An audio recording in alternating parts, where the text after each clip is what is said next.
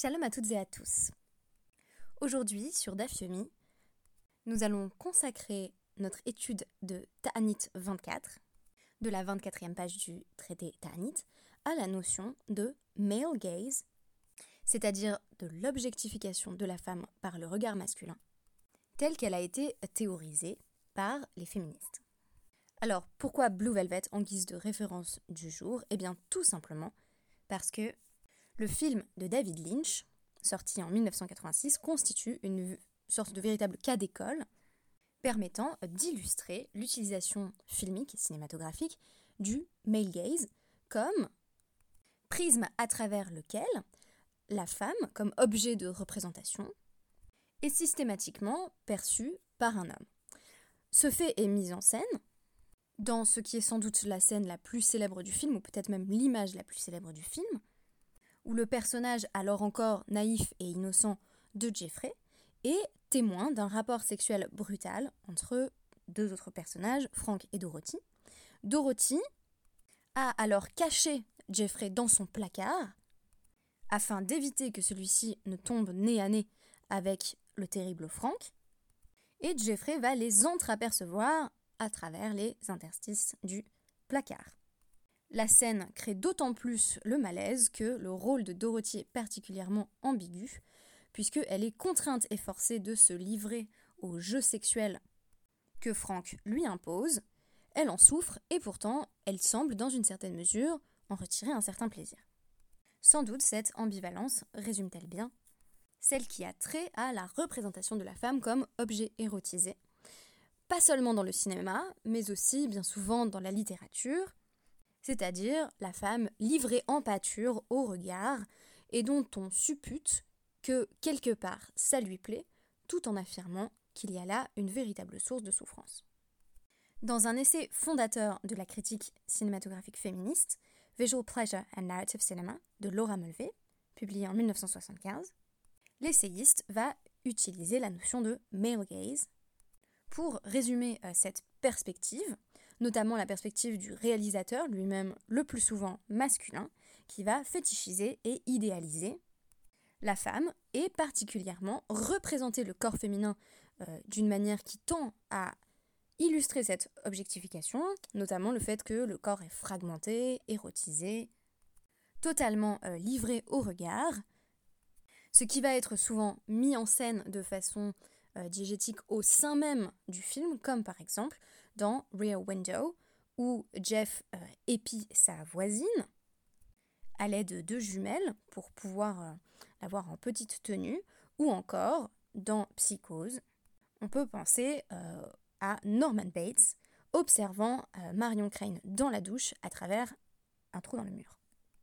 Notre DAF, le DAF Anit 24, présente aussi beaucoup de figures féminines. Toutes ne sont pas objets, victimes du regard masculin, mais euh, certaines le sont. Alors, commençons par préciser que toutes ces femmes euh, dont il est question dans le DAF, c'est d'ailleurs assez inhabituel, c'est vraiment parce qu'on a encore affaire à travers le DAF 24 à un DAF essentiellement agadique, donc une tonalité largement euh, narrative avec une succession d'anecdotes, par opposition à, disons, l'essentiel des pages du Talmud, qui sont de nature plutôt alarique, qui expriment et élabore euh, une série de lois. Nous avons constaté que jusqu'ici le traité Ta'anit était dans l'ensemble beaucoup plus porté sur ces récits euh, souvent édifiants, mais vous allez le voir ici, euh, c'est plutôt un repoussoir qui va être mis en avant à travers justement une scène qui ressemble beaucoup à celle où Jeffrey aperçoit Dorothy à travers les interstices du placard. On aura aussi affaire par ailleurs à des figures de femmes bien plus actives, comme la femme de Rabbi Hanina Bendosa, qui n'est cependant pas nommée, euh, et je parlerai un peu plus d'elle demain, ou encore Ifra Hormiz, la mère du roi Chapour, euh, donc un roi perse, qui, un peu comme euh, la matronita romaine dont il avait été question il y a quelques podcasts, défend les juifs, donc a ce rôle tout à fait valorisant et valorisé dans le cadre de la Gemara, qui consiste euh, à faire en sorte que euh, un mauvais décret soit révoqué, même si dans le cas de euh, Ifra Hormiz, il ne s'agit pas d'un décret qui affecterait le peuple dans son intégralité, mais simplement Rava. En effet, on apprend que Rava avait condamné homme juif à la peine de Nagda, donc de coup de fouet, parce que celui-ci avait eu des relations sexuelles avec euh, une une non-juive, et que euh, au cours du châtiment, cet homme est décédé. Il s'agissait d'un accident, mais le roi Chapour euh, a l'impression à ce moment-là que Rava s'est arrogé le droit de punir un homme avec la peine capitale, ce que seul le roi a le droit de faire, et il, il envisage de punir Rava. C'est Ifra Hormiz, donc sa mère, qui va l'en dissuader. Pourtant, nous avons, essentiellement au cœur de notre DAF, deux anecdotes où, disons-le très brièvement, pour ensuite constater à quel point ces deux anecdotes sont en réalité bien différentes, deux filles sont victimes de leur père, donc ce qu'on pourrait vraiment appeler une forme de contrôle patriarcal. C'est très évident dans la première anecdote et nettement moins dans la deuxième. C'est la première anecdote qui m'intéresse le plus, euh, parce qu'elle est souvent très mal citée, et que elle va beaucoup plus loin euh, que la deuxième. Euh, on a affaire euh, à deux de pères, donc l'un s'appelle Rabbi Yossé de Yokrat et l'autre Elazar Ishbirta, Elazar de Birta. Et dans le premier cas, on va avoir un père qui met quasiment à mort sa fille, tandis que dans le deuxième cas, on pourrait dire qu'il lui fait perdre de l'argent. Vous voyez que le niveau de gravité est d'emblée pas le même. Alors, que se passe-t-il? On a tout d'abord une discussion entre Ravashi et Rabbi Yossé Baravin. Rabbi Yossé Baravin a quitté la maison d'études de Rabbi Yossé euh, de Yokrat. Ravashi lui demande ah bah, Pourquoi euh, maintenant euh, tu viens ici? Pourquoi as-tu quitté ta maison d'études alors que tu étais familier de la maison d'études de Rabbi Yossé de Yokrat Et celui-ci répond Gavra de albere vealberate lochas alaididi echi chais un homme qui n'a eu pitié ni de son fils ni de sa fille aurait-il pitié de moi? C'est-à-dire, en fait, ce qu'il est en train de dire, c'est Rabbi Yossé de Yocrate manque tout simplement de compassion. Je vais passer bien entendu plus vite sur l'anecdote du fils, puisqu'il s'agit ici de traiter du mail en particulier. Mais euh, elle est aussi importante à savoir que dans les deux cas, Rabbi Yossé de Yocrate va faire en sorte qu'advienne la mort de ses deux enfants, un fils et une fille, euh, pour ce qui pourrait être considéré comme des transgressions commises par le fils ou la fille, mais qui n'en sont à l'évidence pas. Dans le cas du fils, euh, Rabbi Yossé de Yokra donc, a un fils qui est en présence, à un moment donné, des travailleurs qui travaillent pour son père, qui travaillent au champ. Mais Rabbi Yossé de Yokrat, qui n'est décidément pas connu pour sa compassion, ne leur apporte pas à manger. Lo Haiti, les Rifta, il leur apporte pas de pain.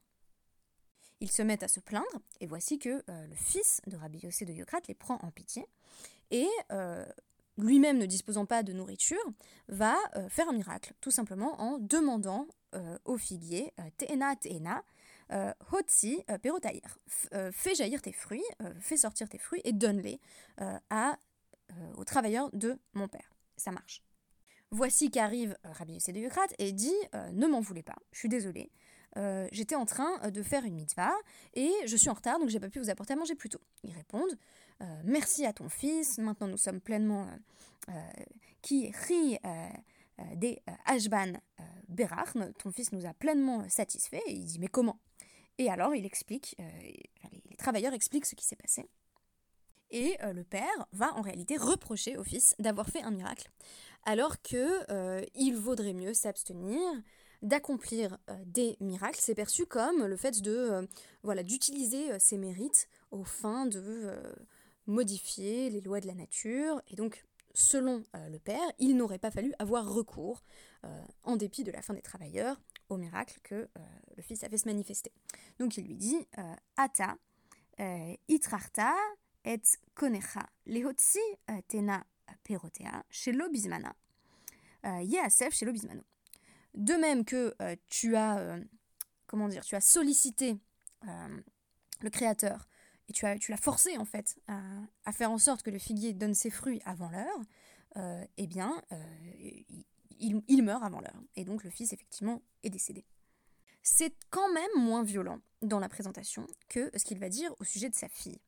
Alors oui, on n'a pas affaire à des infanticides euh, direct. On n'est pas en train de parler de quelqu'un qui plonge un couteau dans le cœur de son fils ou de sa fille, mais vous allez voir que ça revient au même, surtout dans un monde, c'est le monde des sages, où la parole est souvent considérée comme à peu près performative, surtout la parole des sages, susceptible d'amener de grandes catastrophes et donc d'avoir un, effet dévastateur sur les personnes qui sont affectées directement par cette parole. Eh bien, la fille, que se passe-t-il? Brata, Baalat Yofi il avait une fille qui littéralement euh, était détentrice de beauté. Elle est magnifique. Yomachad, gavra, de hava kare behutsa veka chazele. Un jour, il rentre chez lui et il aperçoit euh, un homme qui est en train justement de la regarder à travers le trou. Vous voyez qu'on est exactement dans le cadre de, Blue Velvet et de euh, Psychose et, de, et, du film de Hitchcock. Donc du second film de, de Hitchcock, Rear Window, que, je citais euh, avant. Et euh, Rabbi Yossé euh, de Yokrat va avoir une, réponse normale qui est de dire Qu'est-ce que tu fais là? My hi, qu'est-ce qui se passe? Et alors il lui dit Im, lirota lo Si je n'ai pas le mérite de, l'épouser, de la prendre littéralement, hein, vraiment, si vous voulez pousser la, la, critique et la lecture féministe jusqu'au bout, il faudrait commenter, bien entendu, cette idée de, prise de la fille il dit Est-ce que j'ai pas au moins le droit de la regarder? Euh, Visiblement, le père ne reproche rien euh, à cet homme, mais va directement auprès de sa fille et dit Biti, ka metzart euh, lehu levriata, shuvi le afrir, ve'al ikashlu bir bene adam. Ma fille, tu causes de la douleur aux autres, à des gens, à des créatures, euh, retourne à la poussière et que euh, personne ne faute à cause de toi avec euh, cette racine de Mirchol, donc la fille qui serait considérée comme un obstacle. sachant qu'il s'agirait bien entendu d'une allusion au pasouk l'ifné hiver, le titan Mirchol ne fait pas fauter, littéralement ne fait pas tomber un aveugle, qui est interprété comme signifiant ne fait pas fauter quelqu'un, en lui indiquant que quelque chose a priori qui est interdit serait permis. Donc ici c'est pas du tout compris de manière littérale, puisqu'il est en train de dire c'est ton existence en fait.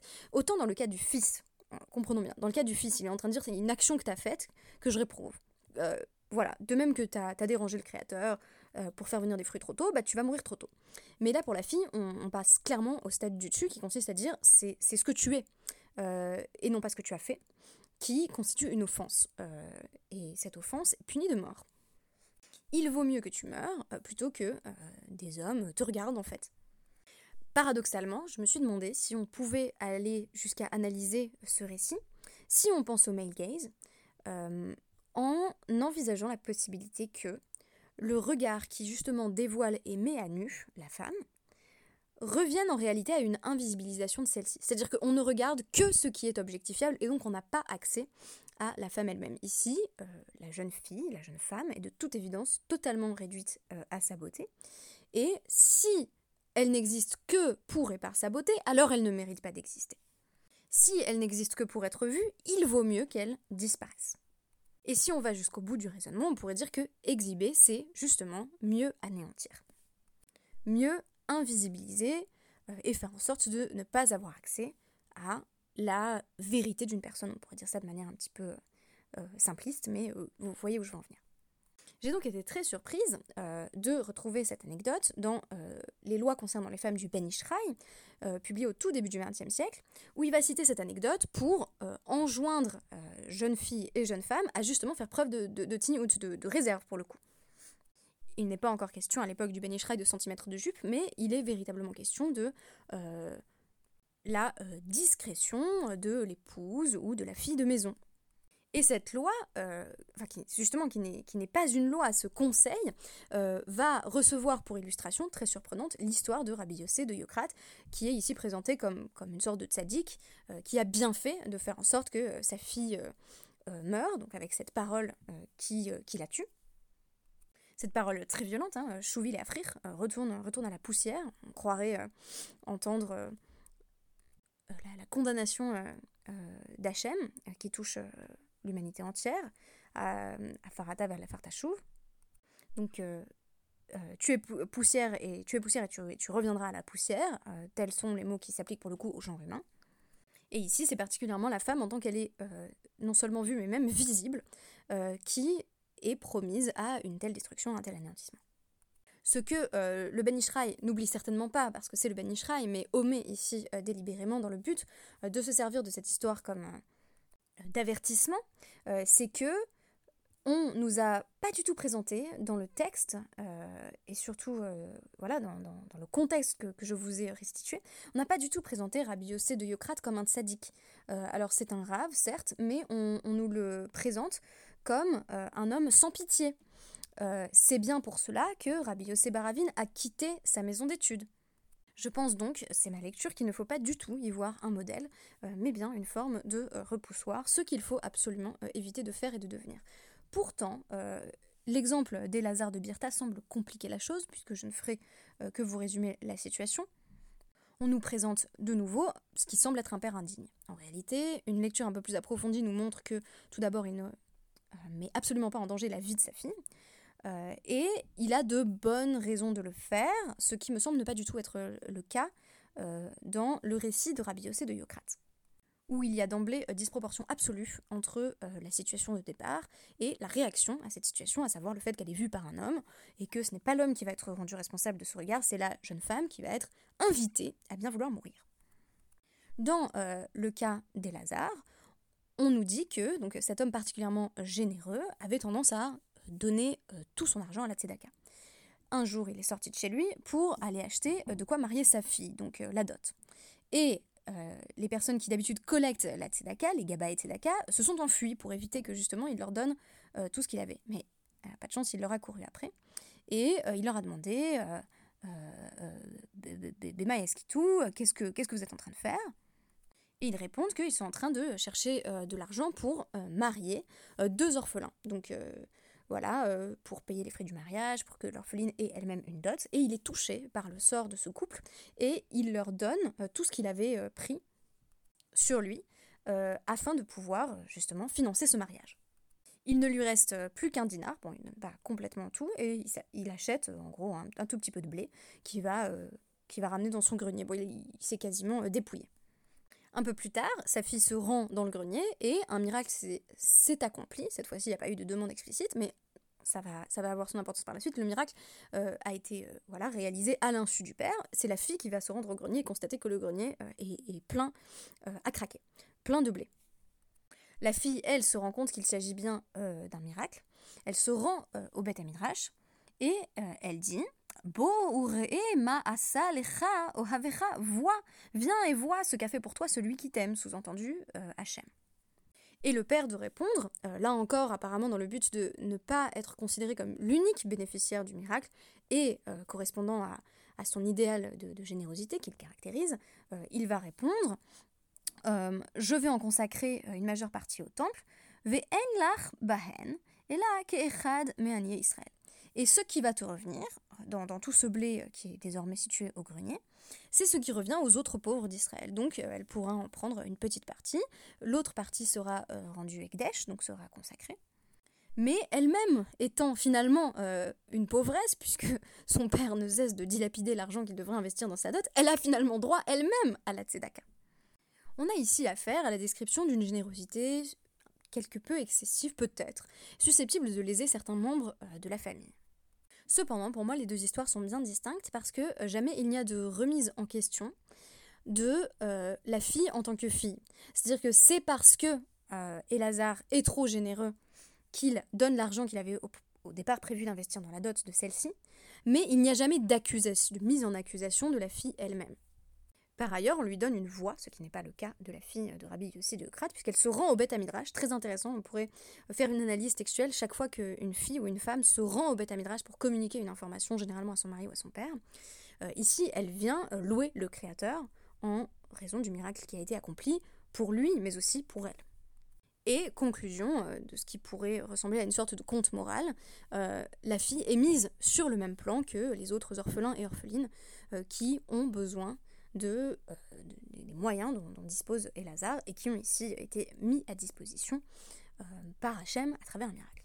Pour terminer sur le sujet euh, du corps féminin, je trouve intéressant que les dirigeants du peuple juif soient comparés, enfin, il y a une métaphore qui est, présentée, une forme de machal, parabole, entre les dirigeants de la génération, qui sont représentés euh, tout au long du DAF, qui sont en train de, prier pour que la pluie vienne, et bien souvent la pluie ne vient pas dans un premier temps, et ils vont devenir complètement déprimés euh, et se dévaloriser jusqu'à ce que la pluie fasse son apparition.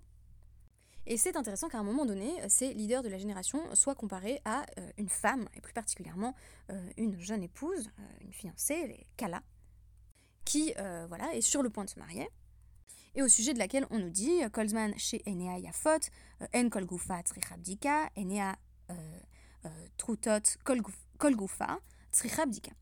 si elle a de beaux yeux, il n'y a pas besoin de vérifier le reste du corps. Et si euh, elle a euh, les, yeux euh, faibles, si elle a les, yeux, voilà, un regard un peu trouble, il faut regarder tout son corps.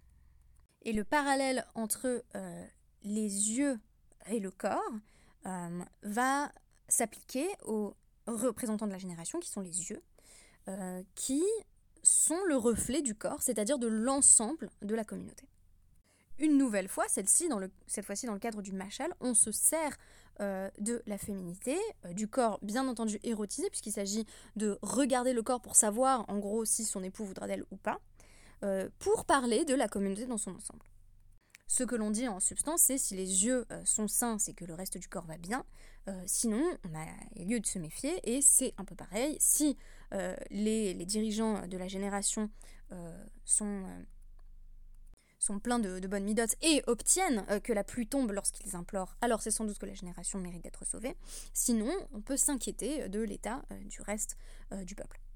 Ce qui est intéressant ici, ce n'est pas le fait qu'on nous parle simplement du male gaze, de ce regard masculin, mais qu'on le mette en scène d'une manière qui permet d'ailleurs d'envisager la question du regard dans l'Agmara elle-même. C'est-à-dire que finalement, même quand il est question des femmes, avec tout le Seder Nashim, l'ordre qui porte justement sur des, questions liées aux femmes, on a surtout un regard masculin, euh, une perspective euh, de sages qui étaient des hommes, sur les femmes. Ce regard n'est pas systématiquement objectivant et sexualisant, bien entendu, mais l'exemple de euh, Rabbi Yossé de Yokrat nous montre une forme extrême de jugement sur le corps féminin qui revient finalement à, à l'effacer. C'est-à-dire que comme la féminité existe trop par sa beauté en l'occurrence, euh, ou plutôt euh, euh, n'est envisagée qu'à travers celle-ci, comme la femme n'est perçue qu'à travers sa beauté, il vaut mieux que celle-ci soit réduite à néant.